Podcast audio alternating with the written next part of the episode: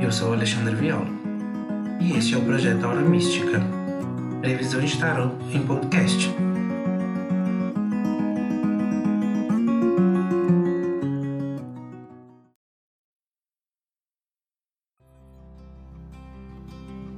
Leitura para o dia 1 é, de maio a 9 de maio para o de escorpião.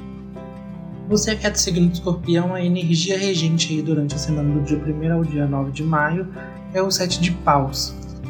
É, é uma carta que ela pede muito para movimentar e evoluir algumas situações que pedem mudança aí, é, que decisões precisam ser feitas e tomadas para que tudo saia como planejado e estruturado aí das situações durante essa semana do dia 1 ao dia 9 de maio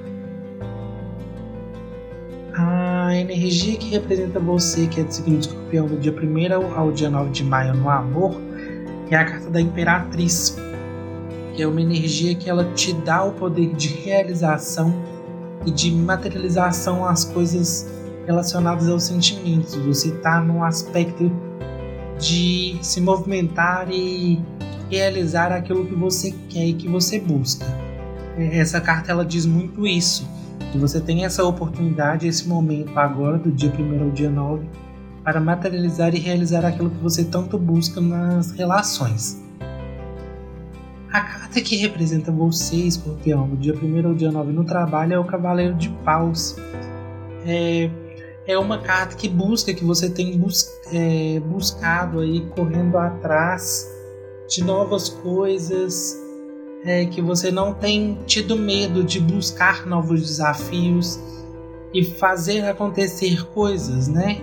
Realizar novas tarefas no trabalho aí é, para alcançar objetivos aí lá na frente que você tanto busca, principalmente aspectos que possam envolver aí o, o financeiro no futuro. Já a carta que sai como conselho aí para você do signo de Escorpião é a carta Roda da Fortuna, que ela é representada é, justamente o fato de você ser quem você é. é. Você vai precisar realmente ser quem você é, não ter medo dessa situação de ser você, porque com isso você vai, você sendo você, é, as coisas vão é, fluírem melhor, trazer o melhor retorno e você também vai precisar tomar a rédea de algumas situações é, para que, que siga aí e você sempre não esquecendo de ter sua essência pura, ser você no 100%, sem medo, sem preocupação. Isso vai agregar e acrescentar muita coisa para vocês, para você no futuro.